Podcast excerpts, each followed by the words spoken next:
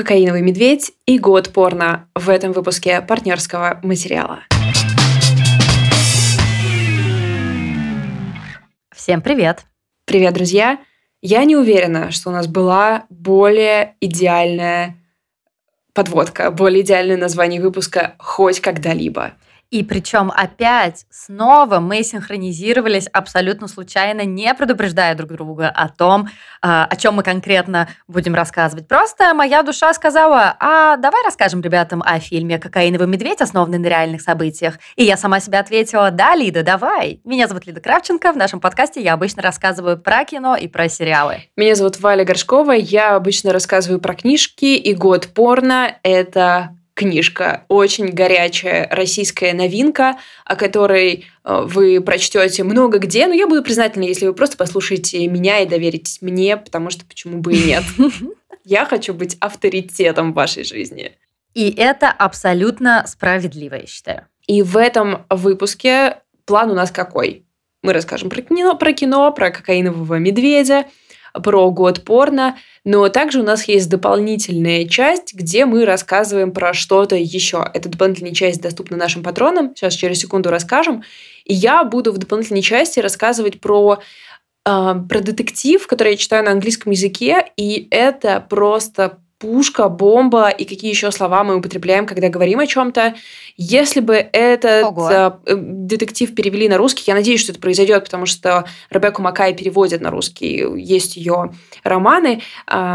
Если бы он вышел на русском, я бы просто ходила и всем его советовала, рекомендовала, и, в общем, это была бы одна из тех книг, на которых я зациклилась. И это это будет одна из этих книг, пока она, пока я ее читаю на английском и, в общем, горжусь тем, что практически все понимаю. В общем, подробнее расскажу а, позже, но могу вам закинуть сравнение с а, тайной историей, моей темной Ванессой, а, Тарой Френч и вот какие-то такие, такие ориентиры, но при этом true crime, при этом подкасты. Ну, в общем, там много всего, что нужно распаковать.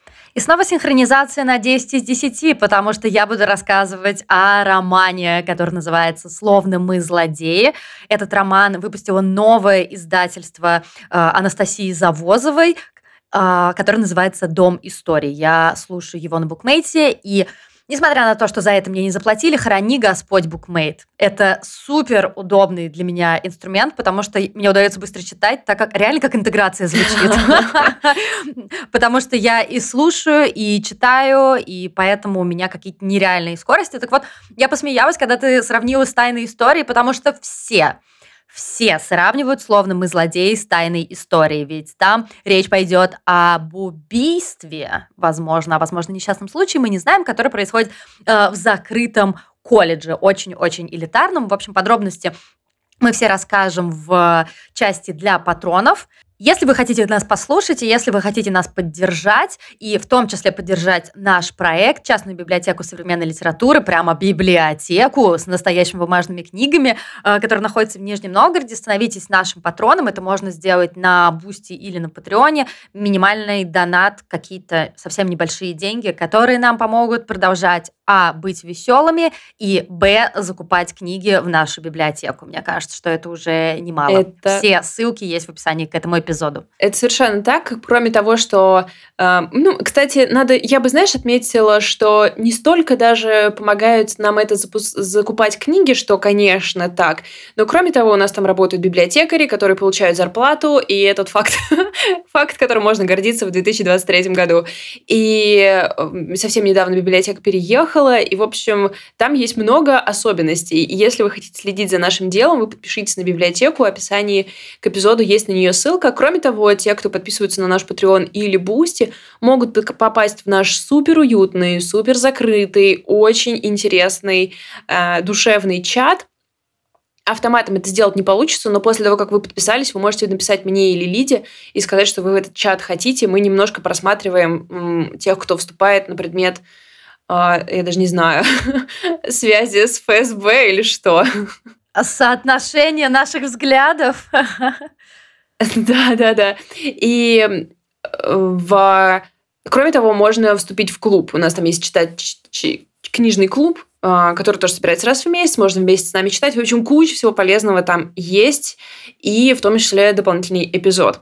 А прямо сейчас мы переходим к нашему короткому формату, где в виде дайджеста мы обозреваем новинки и начинаем с кино. А, а я почему-то думала, что мы начинаем с книг. Но ничего, я была готова. Итак, я просто пулеметной очередью все, что вам нужно или не нужно посмотреть. Во-первых, дорогие друзья, новый сезон сериала «Наследники». Валь, ты начала? Да. А я нет. Блин, а я нет. Сериал «Наследники» — это просто шедевр от HBO, и последний сезон, четвертый, стартовал вот уже. Я не буду говорить ни слова. Пожалуйста, если вы его не смотрели, начинайте. Если вы его смотрели, это вам сигнал к тому, что четвертый сезон уже в сети. Новый сезон «Шершней» — это триллер о самолете с девчонками-подростками, который упал где-то в далеких-далеких глухих лесах, и они там начинают кое-как выживать. Вот второй сезон тоже вышел, мне он пока очень нравится. Я посмотрела первую серию серию. И новый сезон Теда Ласса, самого доброго сериала в мире от Apple TV про тренера футбольной команды. Опять же, если вы по каким-то причинам ничего про этот сериал не слышали, пожалуйста, срочно его включите. Нам всем нужно немножко милоты и доброты, которые нам точно Тед Ласса обеспечит.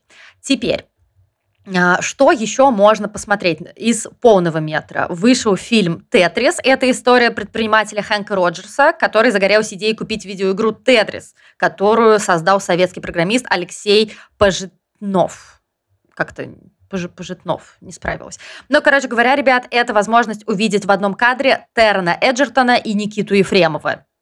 Вау. Красиво. Ду, ду, Звучит вообще заманчиво. Неплохо, да. Кроме того, в кинотеатрах сейчас идет Джон Уик 4, и я видела очень разные отзывы. Многие говорят, что это 2 часа 49 минут абсолютно бездарно просранного времени, а многие говорят, что это 2 часа 49 минут абсолютного чистого удовольствия. Так что, ребят, как бы то ни было, там есть Киану Ривз и Билл Скарсгард. Так что, возможно, кое-какую мотивацию э, для себя вы найти сможете. Кроме того, ну, я бы не была создателем проекта про хоррор, если бы не упомянула про хоррор. Если кто-то вдруг не знает, я со своими подругами сделала проект «Хижина в лесу», где мы в ежедневном режиме пишем короткие рецензии на хорроры, ну, все есть в описании к эпизоду. Подписывайтесь, если вы вдруг заинтересовались. В прокат вышел хоррор «Дитя тьмы» производства Мексика и Перу. И опять же локализаторы решили, что, ну, давайте назовем максимально неинтересно, чтобы его никто не посмотрел.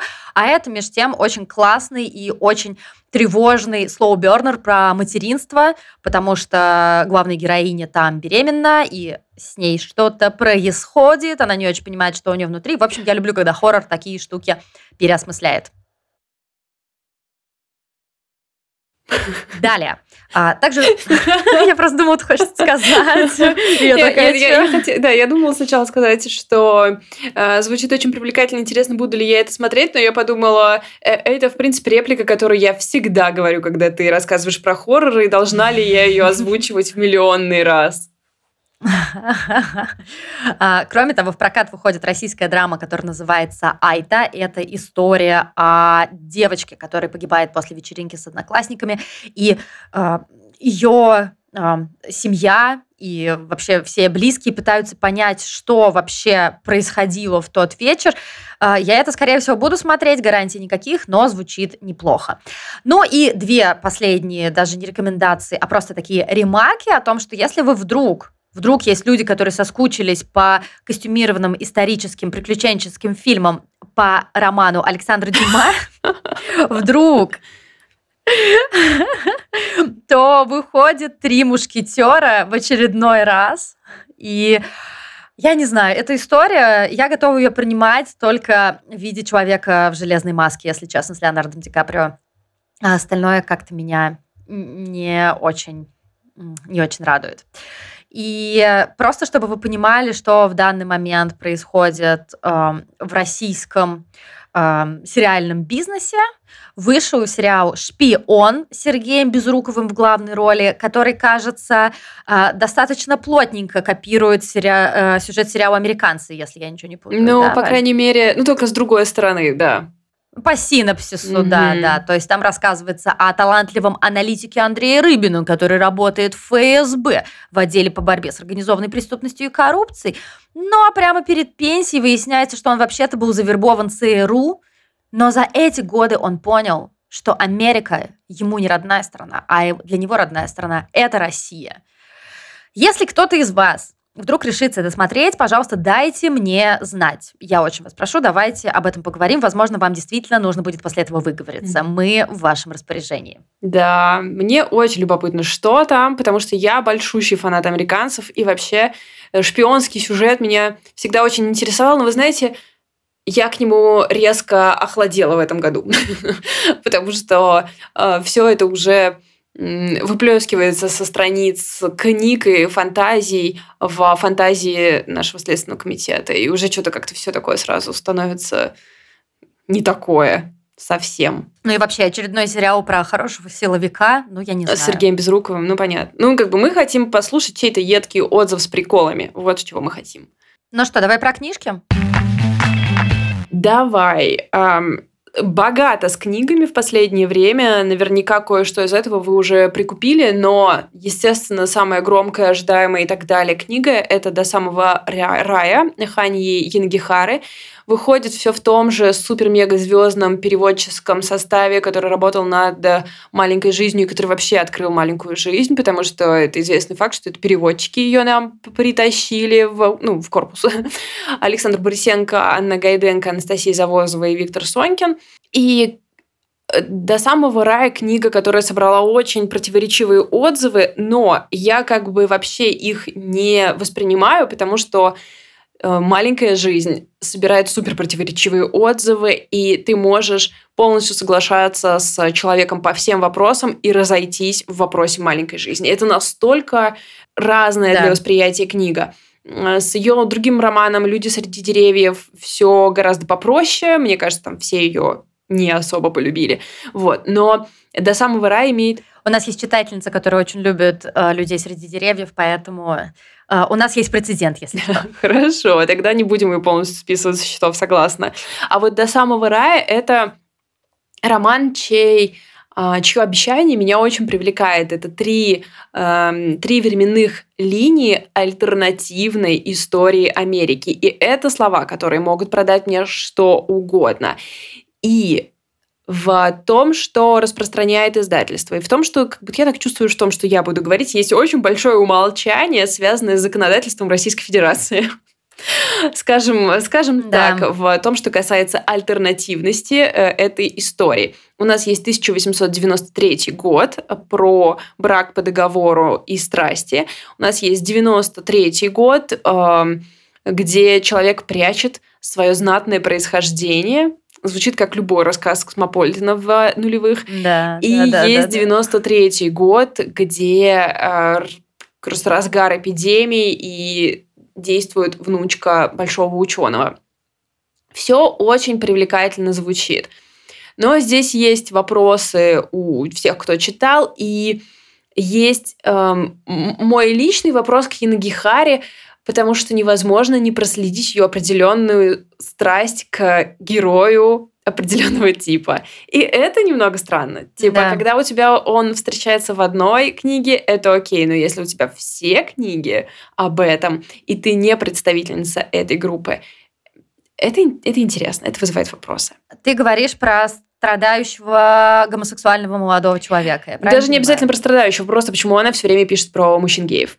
Может, у нее есть лучше друг гей?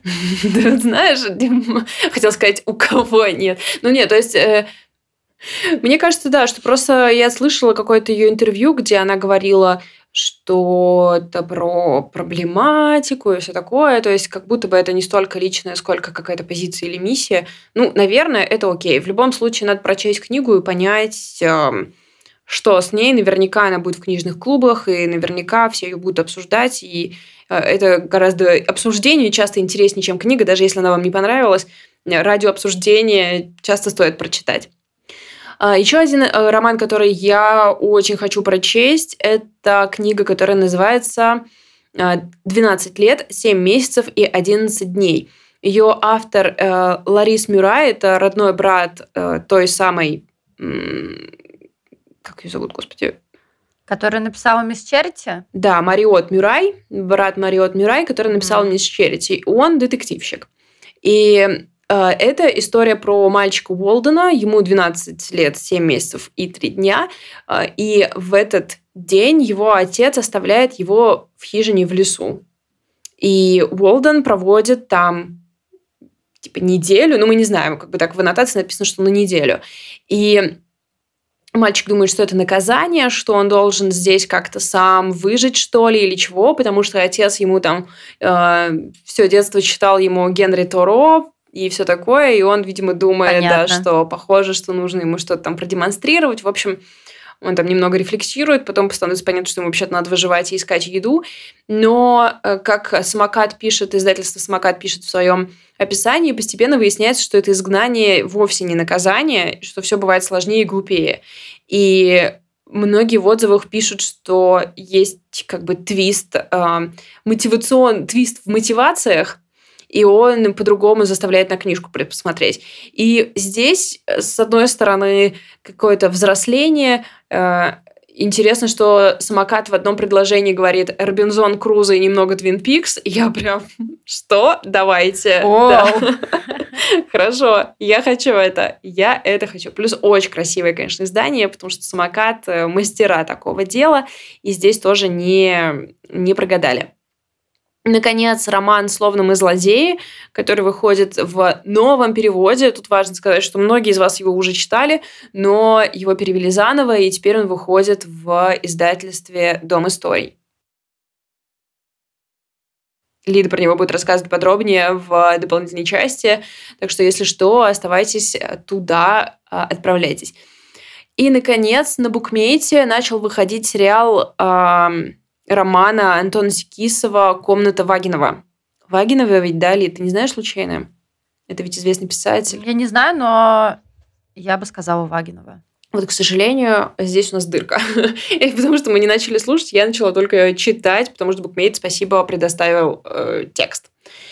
И э, э, комната Вагинова предлагается как триллер и как безумная черная комедия. На кинопоиске так называется критическая статья о okay. нем. И это, конечно, звучит привлекательно.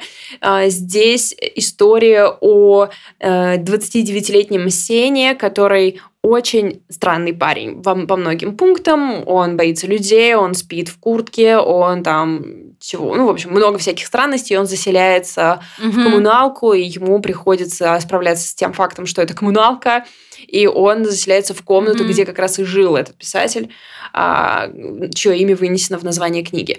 В любом случае, э, сериалы на букмейте слушать довольно интересно, это прикольный формат эм, потребления, что ли, книги. Ну, да, да, когда да. ты вроде как слушаешь аудиокнигу, но вроде как это художественно отдельный какой-то формат и, и даже жанр. Я бы очень хотела, чтобы букмейт начал у меня работать, но пока это не произошло. Мне кажется, мы уже неделю общаемся с поддержкой и просто стали лучшими друзьями за это время. Блин. Um, слушай, а что ты мне, кстати, писала, что кто-то озвучивает э, сериал?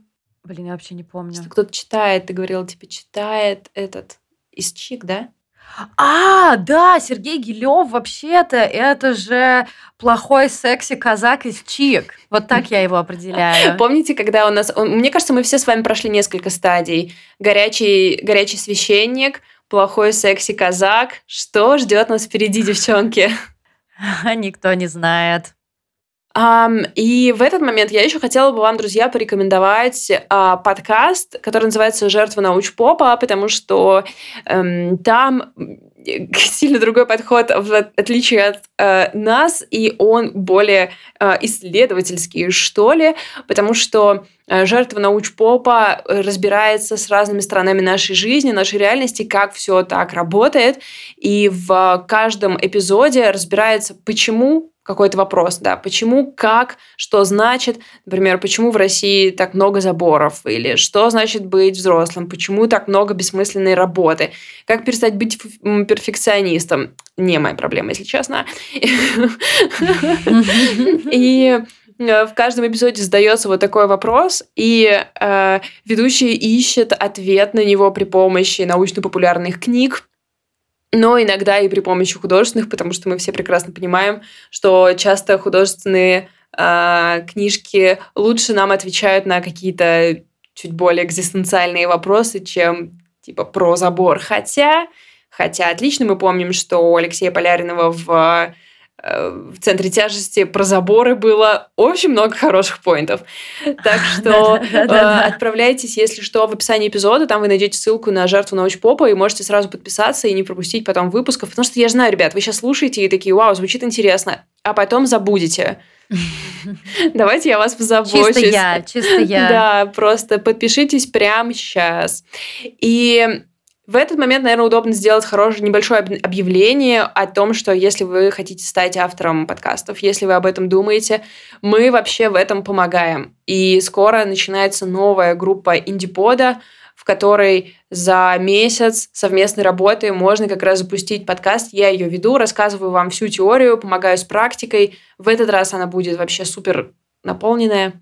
Буквально за 5 секунд до того, как мы начали с Валей запись, я нашла в, на фичеринге в Apple подкасте не один, а целых два подкаста Валиных учениц. Это просто супер было прикольно. Ну, то есть я скинула скриншот одного и показала, о, смотри, это же твоя ученица. И потом чуть-чуть вниз пролистала, и я такая, как это возможно?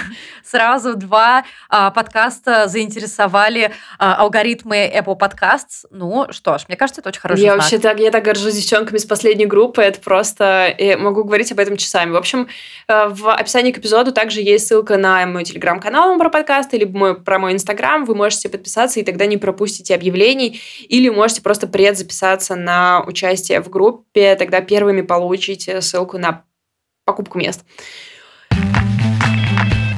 Вот такие, такие дела. И сейчас самое время переходить к одному из самых интригующих анонсов, которые у нас встречались.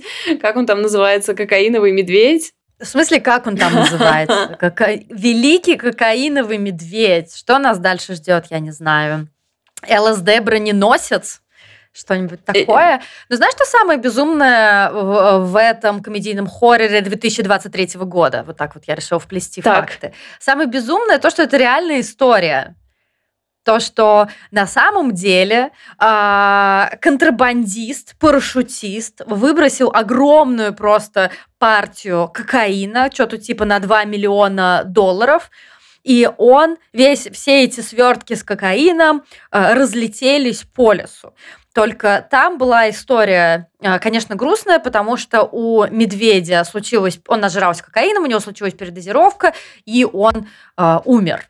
Да. Ну, то есть я не знаю, да. почему я думала, что а... это может закончиться иначе, почему я думала, что он может просто хорошо провести время в лесу. Естественно, он умер. А, ты понимаешь, Элизабет Бэнкс, режиссерка, она наша подружка просто, потому что она тоже подумала, а почему медведь не может просто хорошо провести время в лесу с кокаином? Типа, почему нет?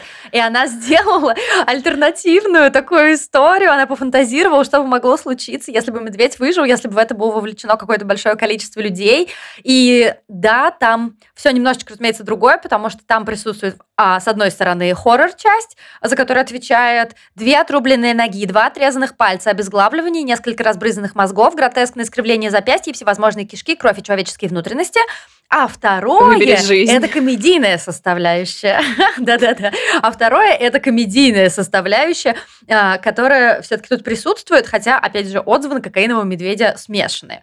А, Представьте себе 80-е, да, какой-то такой пригород недалеко от лесного заповедника большого, который называется Кровавая гора. У нас есть несколько героев. А, мама, одиночка, медсестра и ее умница дочка. Видно, что у них хорошие отношения, видно, что дочка у нее растет действительно а, умницей, что не скажешь, конечно, по ее дальнейшим действиям, но окей, ей типа 10. А, потом у нас есть мафиози, который вынужден сидеть со своим внуком, а он такой прям зловещий мафиози. Это, по-моему, последняя роль Рэя Лиоты.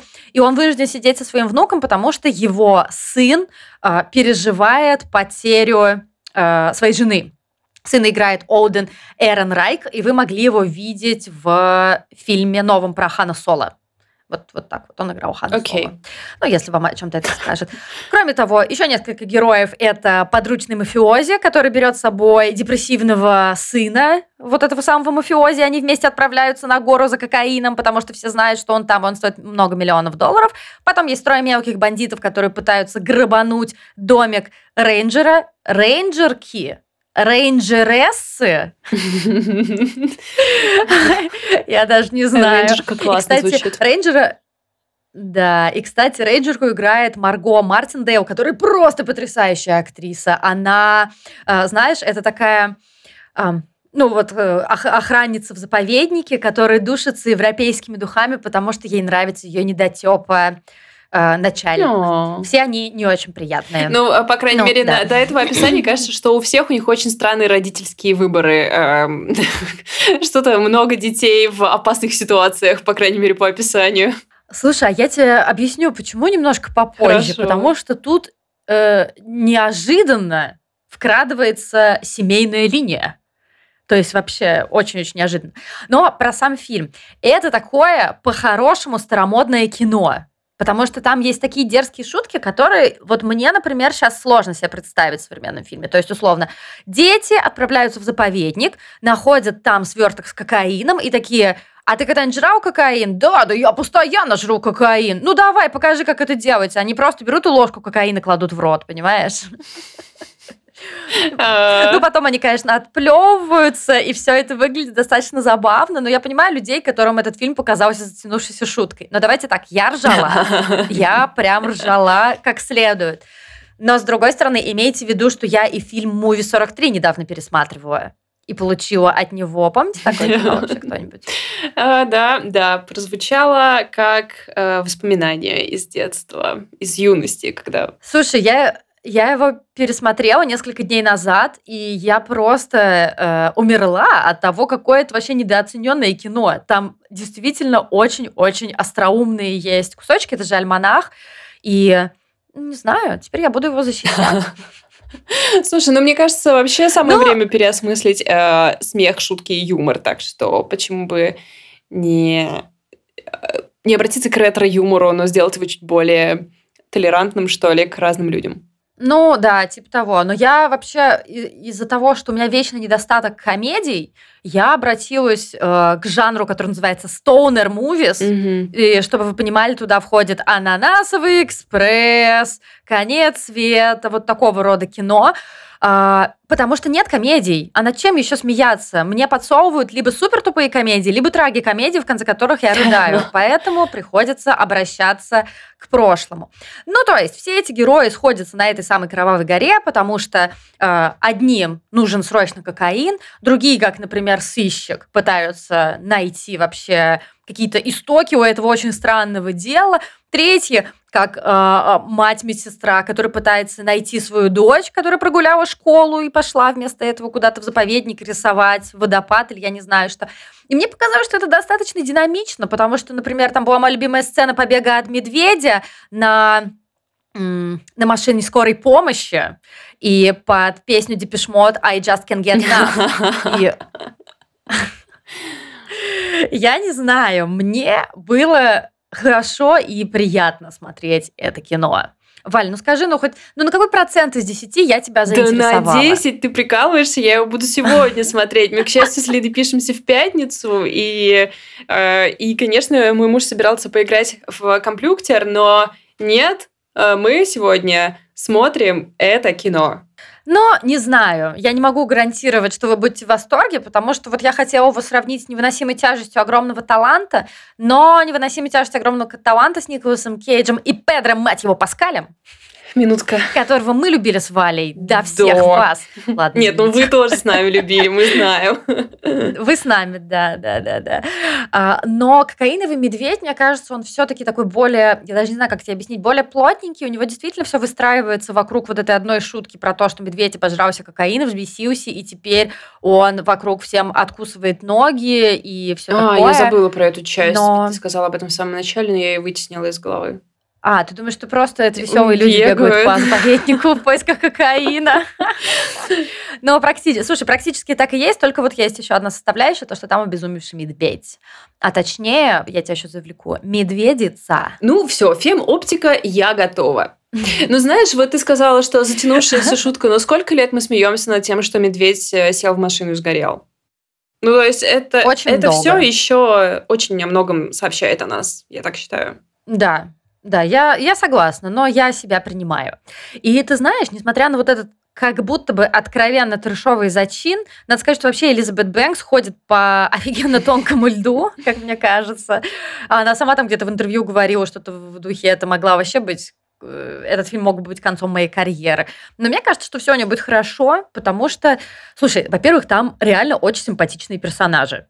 Вот э, женщина-медсестра и ее отношения с дочкой, ну это просто что-то очень здоровое, понимаешь? На это так приятно посмотреть.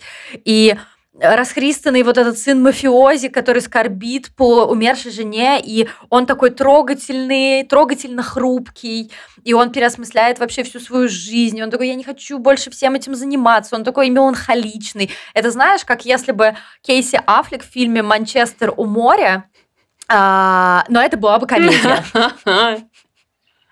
Ну вот, ну вот что-то, что-то вот такое. Потом сыщик, который хотел в приюте взять лабрадора, а ему подсунули баллонку в коробке, и он учится как-то ее любить.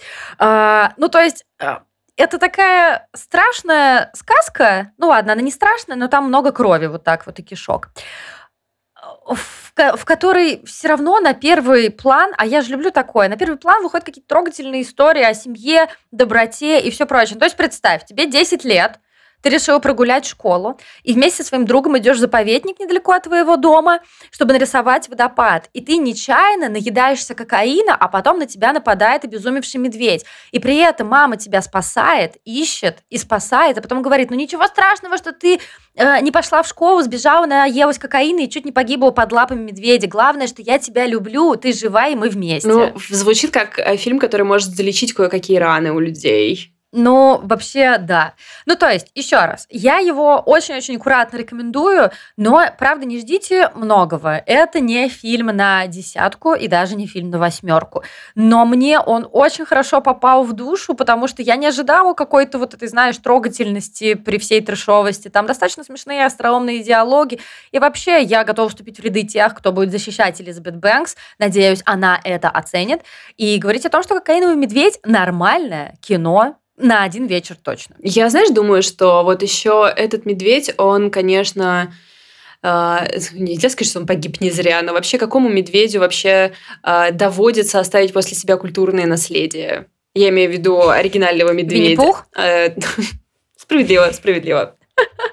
А, я, еще вспомнился третий медведь, которого можно сюда добавить, который потерзал писательницу, которая потом написала «Верю каждому зверю», который мы читали для литературной мастерской на прошлой А-а-а. неделе, и это довольно жесткий и очень интересный нонфикшн. А, ее растерзал медведь, но она выжила и рассказывает потом об этом, как же ее зовут. Сори, не помню. И в этом моменте я говорю «Паддингтон». Господи, сколько медведев, медведей в нашей культуре. Кокаиновые уже как будто не кажется чем-то особенным. Нет, все еще кажется вообще Да, довольно оригинальный.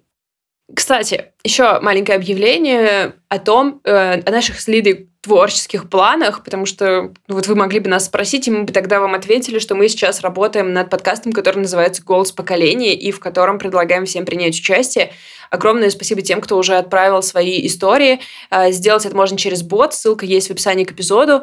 И суть этого подкаста заключается в том, что мы голосами вас, голосами наших слушателей, исследуем, какими людьми мы стали за последний год, что изменилось в нас. И делаем мы это на примере наших историй, рассказывая о том, не знаю, в какой мы ситуации сейчас, а, что было с нашими родителями, а, через какие мы прошли изменяющие события. То есть мы знаем, что есть одно большое катализирующее изменяющее событие, но а, много маленьких личных историй, вот что мы хотим услышать, и поэтому приглашаем вас к нему присоединиться. И не только услышать, но и в целом зафиксировать, потому что, я думаю, многие из вас чувствуют, ну вот знаешь, как галерея с фотками, да, так как это просто, у тебя очень быстро теряются фотографии все среди каких-то скриншотов, мусора и так далее, и также и наши с вами разговоры о том, что вообще мы чувствуем, могут потеряться за новостями, которые кажутся, ну или, возможно, являются на самом деле более важными, но важно как-то задокументировать, и мы хотели бы вот попробовать себя в такой роли, поэтому а, ищите ссылку в описании к этому эпизоду, узнавайте про наш новый проект, и мы будем очень рады, если вы захотите с нами поделиться своей историей. Ну что, про порно? Да, давайте. Значит, э, я, я знаю, что, возможно, вы уже видели эти фотографии, первые страницы книжки э, «Год порно», потому что первая строчка звучит так. «Марк не чувствовал своего члена». И что я хочу сказать? Я впервые за вечность взяла книжку э, автора мужчины, и он с первой строчки начинает тыкать в меня членом, типа, чувак, это очень опасное решение. Но я должна сказать, что Илья Мамаев Найлс потом смягчил мое радикальное сердце, и в целом это будет скорее комплементарная рецензия. Я просто к тому, что даже мой муж, когда я ему дала посмотреть эту книгу, он такой, я смотрю, листает, листает, потом тихонечко такой сфоткал и выложил в сторис. Напоминает мне о Фрэнсисе Бэконе, ну или что-то там такое. Я, ну ладно, что-то про члены, там ваши мужские дела. Ваши мужские отсылки. Эм, Да-да-да. Да, слушайте, ну, нужно, нужно многое рассказать, прежде чем я перейду вообще к тому, что происходит внутри книжки «Год порно». Во-первых, я вообще рада увидеть, что у нее складывается какое-то немного хитовое, какая-то хитовая немного судьба. Не только потому, что в целом мне понравилась книга, но и потому, в какой ситуации она появилась. Потому что издает ее Поляндрия, но в этом году Поляндрия объединяется с издательством «Есть смысл» и Юлией Петропавловской, которая там отвечала за за выбор книг, в общем, и за все остальное. За все. Да. А, и мне кажется, многие из нас очень сильно доверяют ее вкусу. И у издательства есть смысл, которое, я напомню, было прикреплено к фонду «Нужна помощь», у него, помимо довольно полезных каких-то научно-популярных книг, был очень хороший план на русскоязычных авторов. Но, естественно, а, падение пожертвований, которые в 2022 году везде были, оно привело, привело к тому, что фонд «Нужна помощь» отказался от издательской программы. И тут как бы вообще никаких, э, э, никакой критики, естественно, это произошло. И есть смысл, и Поляндрия и Age объединились. И вот все планы, которые были у есть смысл, получается, как бы спасены, и все равно выйдут, и у No Age появятся русскоязычные писатели.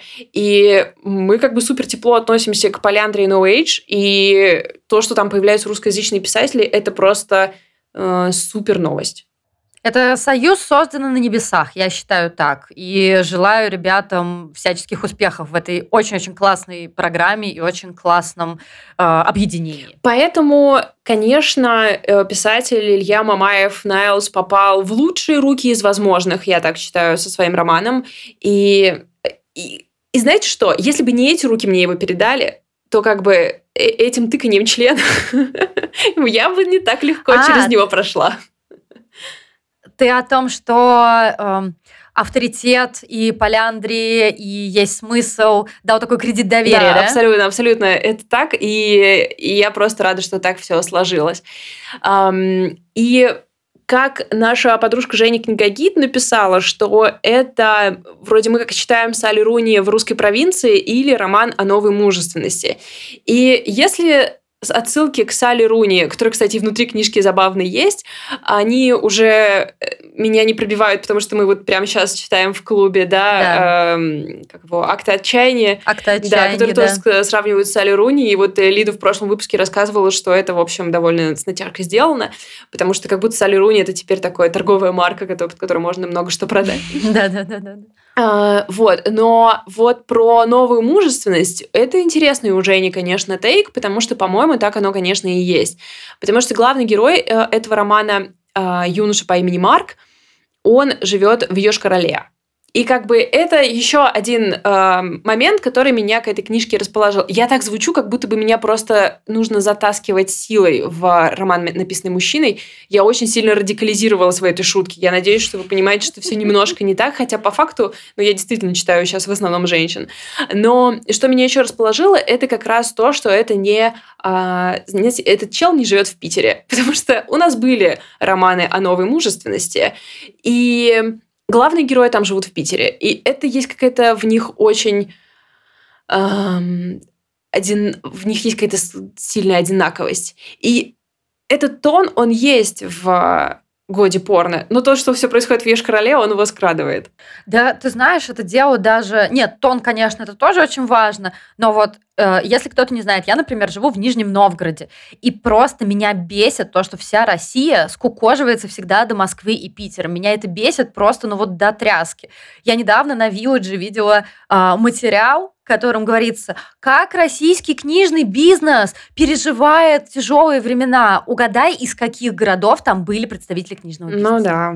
Только Москва и только Питер. Поэтому, если я вижу Юшкурала, тем более в издательстве Поляндрия, продано сразу же. И вот этот вот...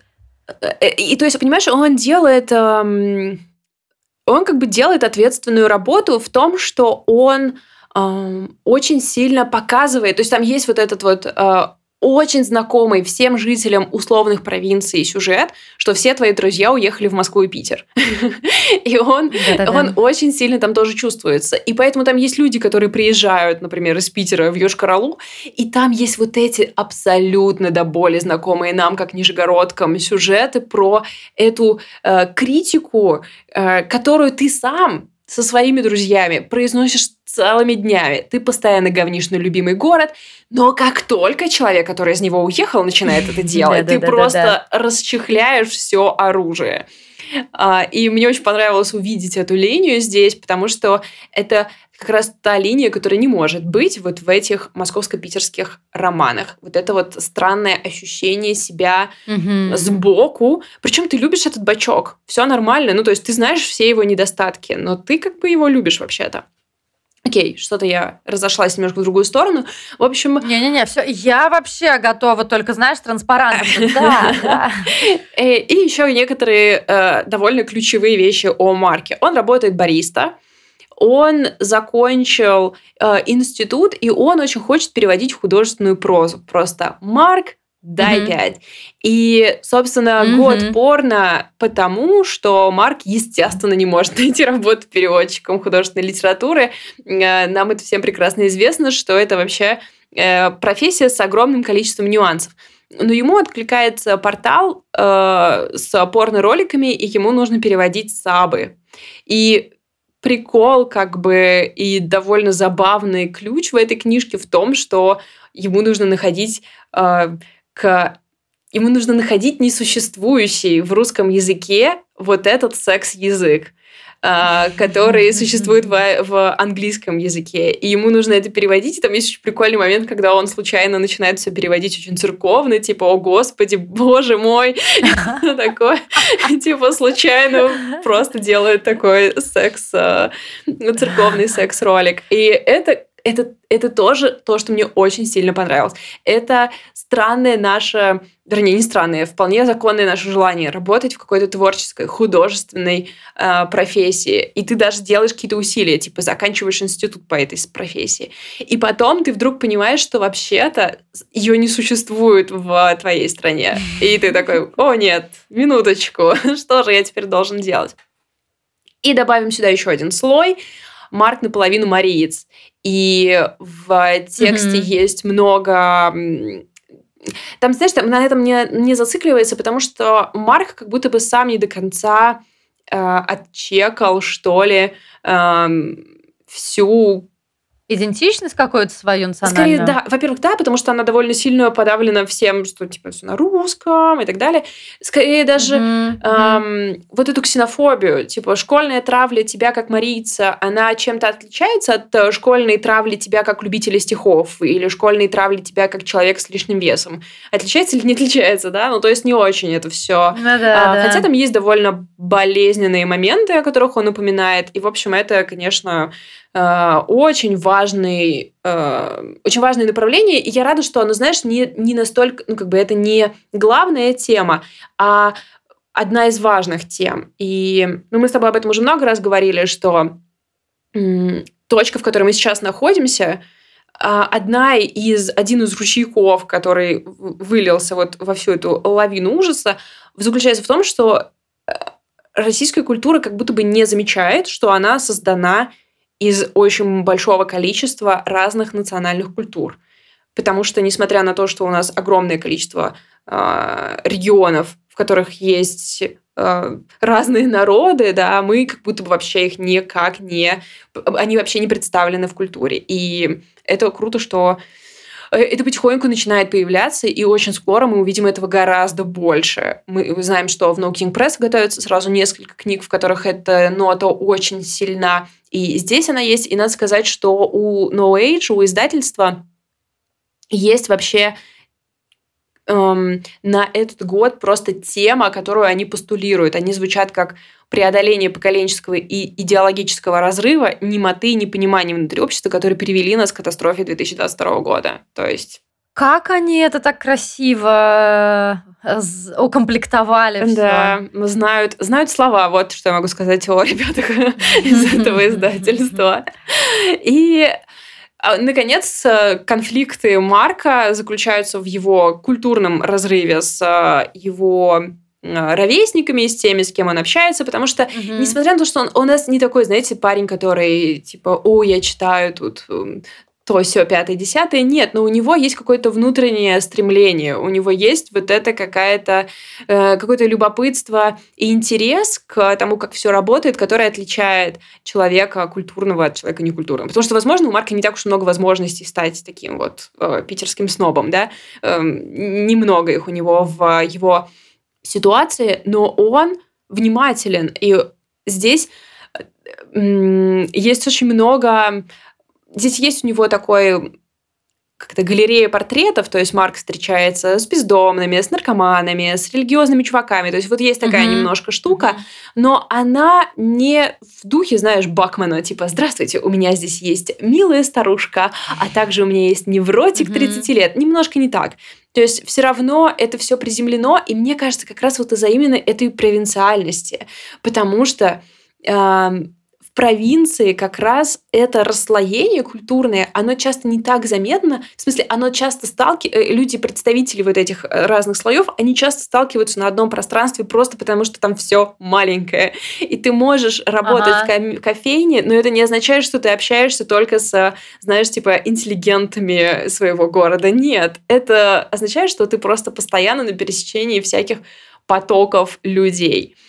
И сам Марк, конечно, очень привлекательный герой, потому что он ранимый, он неуверенный, он хрупкий, у него много чего не получается, и у него большие проблемы с а, родителями, он уходит из дома, собственно, начинается с того, что он живет в машине, и при этом у него от, довольно открытый на все взгляд. Поэтому я считаю у него, э, что он удался как герой.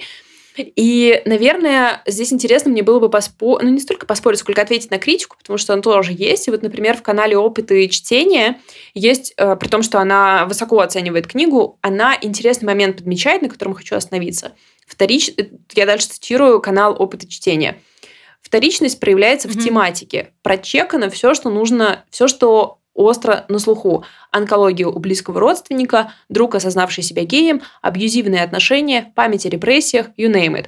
Некоторые из этих тем заявлены, но потом быстро завершены, потому что, если вдаваться в подробности, пришлось бы накатать еще книгу внутри книги. Мне лично кажется важным указать на недостатки вот этих чеканий, потому что у автора явно есть талант к описанию жизни, а он тратит его на то, чтобы заполнить анкету. Конец цитаты.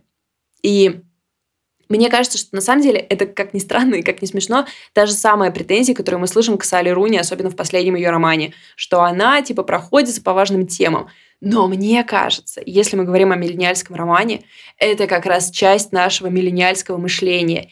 И если так на это посмотреть, то Мамаев Найлс это хорошо подхватывает. Потому что мы действительно можем эм, не можем быть только про одно и глубоко, потому что Конечно. мы же сталкиваемся с всем сразу. Мы как бы вроде с одной стороны вообще все понимаем, при этом мы видим, что у нас огромный, суперсложный, проблемный мир, государство, все отношения с родителями.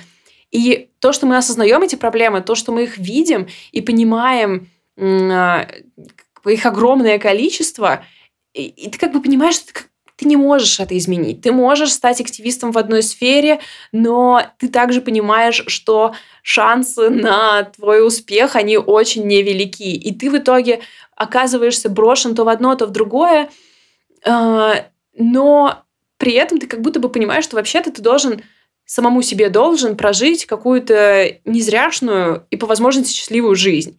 И в итоге вот миллениал оказывается этим человеком, который, да, и, и, и вот мне кажется, это как раз сцена, там есть эпизод, где герой набирает почти случайных попутчиков, чтобы поехать посмотреть на место расстрела местных жителей советской властью. И да, это какое-то бессмысленное действие. Да, они просто едут туда, смотрят на лес, э, думают о том, что вот э, деревья этого леса произросли из тел священников, учителей, какой-то интеллигенции и так далее. Они ни хрена не знают, что делать с этим знанием, с этим впечатлением. Они им некуда его отнести и так далее, и как-то отрефлексировать. И мне кажется, что это довольно ярко и похоже на нас. А, на самом деле ты мне сейчас рассказала про это, и я поняла, что я тоже совершала такое маленькое путешествие. У нас есть э, в Нижнем Новгороде мочальный остров, который на самом деле полуостров, и туда тоже отвозили, а, по-моему, по большей части священников. И ты просто сейчас сказала и как будто легитимизировала для меня это воспоминание. То есть мы просто туда приехали, посмотрели уехали. Все. Ну, по большому счету, то, что ты делаешь, например, когда приезжаешь на кладбище, а, ну, то есть, вот, ну, ты там да. находишься, ты думаешь об этом, но ну, в общем, да, это какой-то еще вот яркий момент, когда один из героев совершает марку каминг-аут. И он, ну, как-то реагирует, там довольно интересно это все описано, и начинает задавать такие вопросы, типа, о притеснениях. Наверное, тебе обидно не иметь возможности держаться за руки. А друг ему говорит, друг его как бы не понимает вот этой тревоги Марка за то, что у него нет прав. Друг такой, мне вообще не нравится держаться за руки. И как будто бы, ну, у меня были такие разговоры, когда ты думаешь, эй, чел, я знаю все про системное насилие над твоей э, там, группой, к кому он не относился. А чел тебе такой, типа, меня это вообще не волнует. И ты думаешь, эй, подожди, ну я же борюсь за твои права в Твиттере. А человек такой, я не знаю об этих проблемах, меня это вообще не касается. Это так забавно, это как раз наша, наша какая-то глупая осведомленность обо всем, которую ты ни на что не можешь э, как будто бы направить. Так что да. э, мне как раз показалось это красивым. И я хотела еще зачитать один момент, который, как мне кажется, очень эм, показывает вообще, что эта книга еще очень хорошо написана, что есть там, конечно, есть какие-то ну, шероховатости, но есть совершенно замечательные моменты. Например, момент, когда главный герой... Сейчас, простите, я пытаюсь с Kindle разобраться. В общем, Марк идет купа... Э, мыться в озере, потому что он живет э, в машине, и это то, как он моется. Э, и он видит уток перед ним и хочет их как-то не распугать. Те, что были поближе, разглядывали Марка. Их взгляды не передавали эмоций, но Марк понял, что его присутствие их пугает. И это они еще не осознали, насколько он громадный по сравнению с ними. Видели лишь голову, которая не превышала по размеру их тела. Было холодно, мышцы начало сводить. Марк стал медленно вырастать, оголяя ключицы, плечи, грудь, туловище. Утки отплывали дальше и дальше. Марк шагнул на берег, но земля провалилась под его весом, и он чуть не упал, наделав много шуму. Вся стая взмыла вверх и исчезла в тумане. Марк вернулся к машине и укутался полотенцем. Он ощущал себя захватчиком – Странно, что в русском нет слова с нужным значением. Марк ощущал себя человеком, выселившим других из их же дома. И мне кажется... Угу.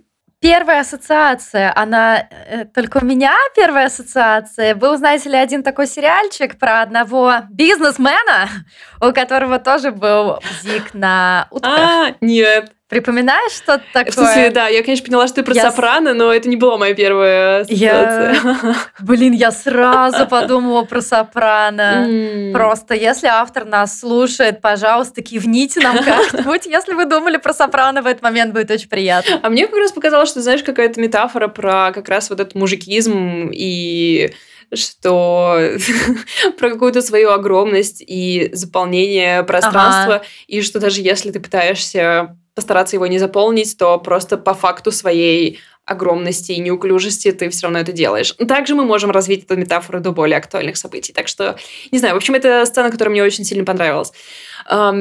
В общем, я думаю, что у года порно все будет супер хорошо, и читательская история тоже будет у него хорошая. Пишите, если собираетесь прочесть или уже прочитали книжку.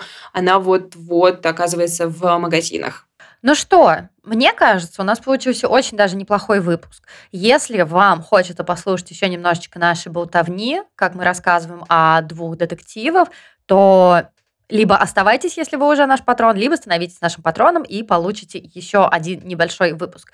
Ну, а если вы на этом заканчиваете, спасибо вам за то, что вы нас слушаете. Стандартная просьба, очень важная для нас. А, пожалуйста, если мы вам нравимся, а если вы дослушали до этого места, то, скорее всего, мы вам нравимся, пожалуйста, поставьте нам оценку или напишите комментарий на платформе, где вы нас слушаете. Ну и подписывайтесь на наши социальные сети. Все есть в описании к эпизоду. Обнимаем, пока. Всем пока. Пока.